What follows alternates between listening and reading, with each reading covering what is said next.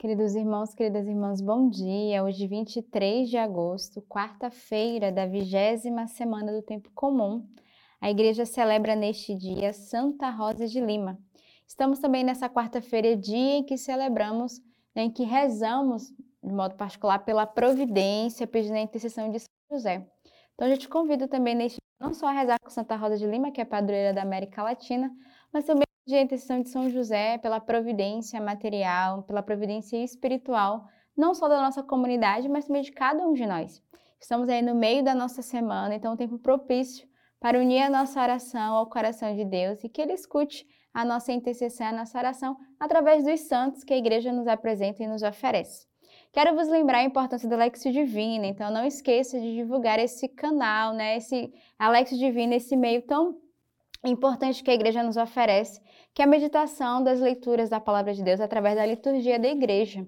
Então, faz esse dia de quarta-feira uma missão. Você é convidado a divulgar a Lex Divina para que outras pessoas também possam beber desta graça. Você é convidado a deixar o seu comentário no nosso vídeo e a espalhar a semente da palavra de Deus. A primeira leitura de hoje é retirada da carta de São Paulo aos Coríntios. Quem se gloria, glorie-se no Senhor pois não aquele que recomenda a si mesmo é aprovado, mas aquele que Deus recomenda. Oxalá pudesse suportar um pouco de loucura da minha parte, mas não há dúvida, vós me suportais. Experimento por vós um zelo semelhante ao de Deus. Desposei-vos a um esposo único, a Cristo, a quem devo apresentar-vos como virgem pura. Então, essa leitura é uma leitura muito bela de hoje que vai falar dessa intimidade, dessa união da alma com o Senhor. Mas logo no início, né, São Paulo vai nos exortar dizendo: quem se gloria, glorie-se no Senhor. Então, a primeira graça que nós devemos viver é essa glorificação do Deus, não nossa, mas a glorificação de Jesus no meio de nós, de dar graças e reconhecer o Senhor como esse Deus único e verdadeiro, aquele que reina, aquele que tem a glória no meio de nós. E depois ele continua a leitura dizendo: Pois não aquele que recomenda a si mesmo é aprovado, mas aquele que Deus recomenda. Então ele vai falar dessa importância de não estarmos centrados em nós mesmos, mas ao contrário, né? de voltarmos o nosso coração para Deus, de reconhecermos o Senhor como esse Deus salvador das nossas vidas. E é bonito porque o finalzinho da leitura vai dizer: experimento por vós um zelo semelhante ao de Deus. Então aqui ele vai mostrar esse zelo, esse amor, né, que o Senhor tem pela alma, por cada um de nós. Desposei-vos a um esposo único, a Cristo é quem deva apresentar-vos como virgem pura.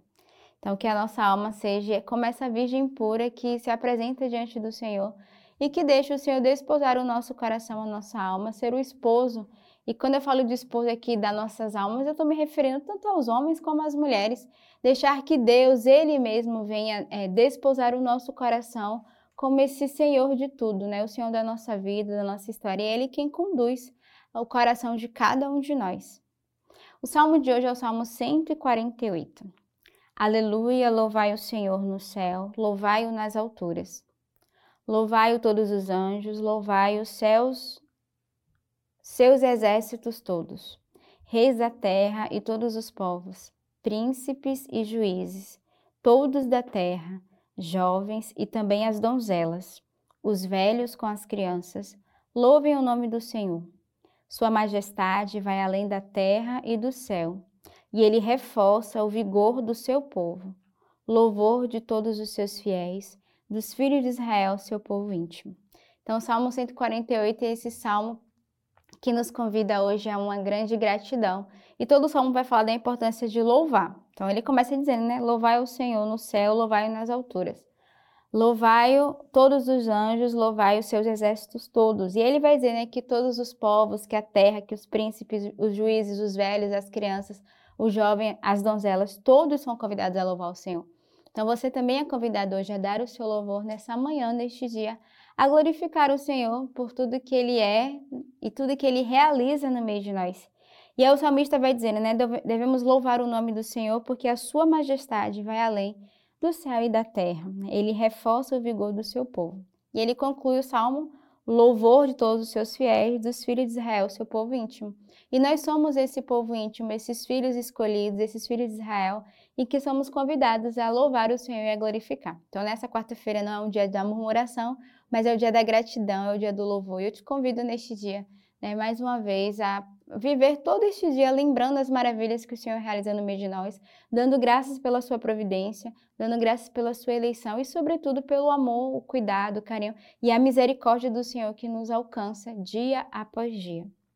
O evangelho de hoje é retirado de São Mateus. O reino dos céus é semelhante a um tesouro escondido no campo.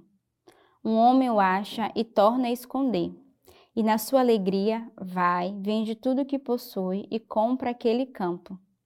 O reino dos céus é ainda semelhante a um negociante que anda em busca de pérolas finas. Ao achar uma pérola de grande valor, vai, vende tudo o que possui e a compra. Então, é o evangelho que todos nós conhecemos, é, o Senhor vai contar, né?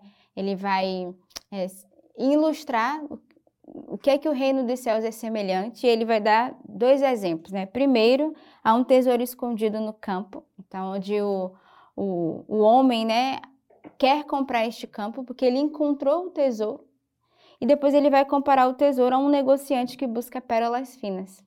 E hoje devemos perguntar qual é o tesouro da nossa alma, da nossa vida que nós devemos cuidar, nós devemos guardar, nós devemos zelar.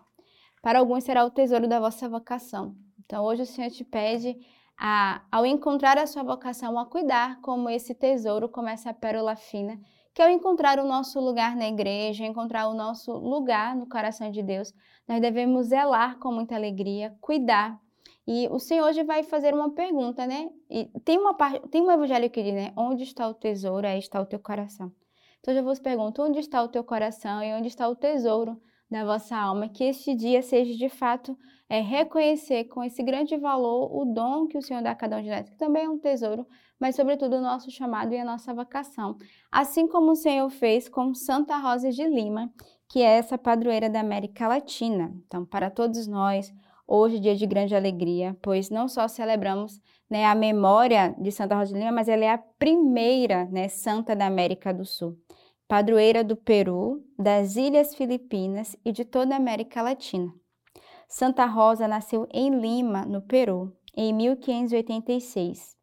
Filha de pais espanhóis, chamava-se Isabel Flores, até ser apelidado de Rosa por uma empregada índia que a admirava e dizia-lhe: Você é bonita como uma rosa.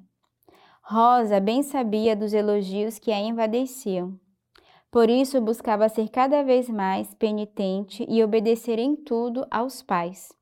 Desta forma, crescia na humildade e na intimidade com o amado Jesus da sua alma. Quando o pai perdeu toda a fortuna, Rosa não se perturbou ao ter que trabalhar de doméstica, pois tinha esta certeza: se os homens soubessem o que é viver em graça, não se assustaria com nenhum sofrimento e padeceriam de bom grado qualquer pena, porque a graça é fruto da paciência. A mudança oficial do nome de Isabel para Rosa ocorreu quando ela tomou o hábito da Ordem Terceira Dominicana, da mesma família de sua santa e modelo de devoção, Santa Catarina de Sena. A partir dessa consagração, passou a chamar-se Rosa de Santa Maria. Devido à ausência de convento no local em que vivia, Santa Rosa de Lima renunciou às inúmeras propostas de casamento e de vida fácil. O prazer e a felicidade de que o mundo pode me oferecer são simplesmente uma sombra em comparação ao que sinto, dizia ela.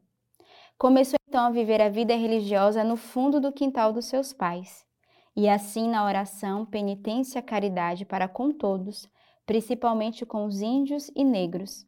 Santa Rosa de Lima cresceu na união com Cristo, tanto no sofrimento. Por isso, tempos antes de morrer, aos 31 anos, exclamou: Senhor, fazei-me sofrer, contanto que aumenteis. Foi canonizada dia 12 de abril em 1671 pelo Papa Clemente X. Então, que belo esse testemunho desta jovem Santa Rosa de Lima que aprendeu a viver o sofrimento por amor ao Senhor. E é bonito essa frase quando ela vai dizer, né? Porque a graça é fruto da paciência. Então, pensamos nesse dia essa mesma graça para cada um de nós, né? A paciência, que é fruto da graça daqueles que são íntimos do Senhor, daqueles que se colocam em Sua presença. Então, que nessa quarta-feira, junto com a intercessão de Santa Rosa de Lima, tenhamos uma bela quarta-feira na graça, no dom da paciência, na escuta do outro, no amor aos nossos irmãos. E que Deus os abençoe.